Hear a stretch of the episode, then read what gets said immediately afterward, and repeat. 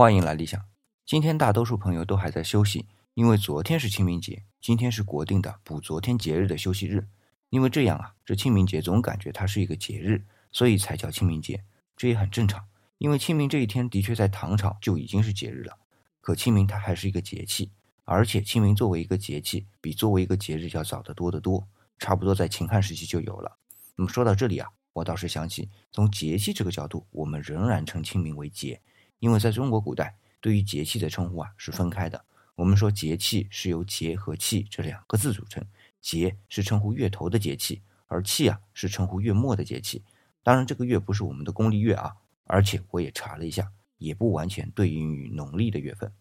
那它只是耕种月份的一个标志。那按照这种方法呢，清明是定为节的，那对应的气啊是谷雨，所以清明无论是从节日的角度，还是从节气的角度。他都逃不过劫的命运。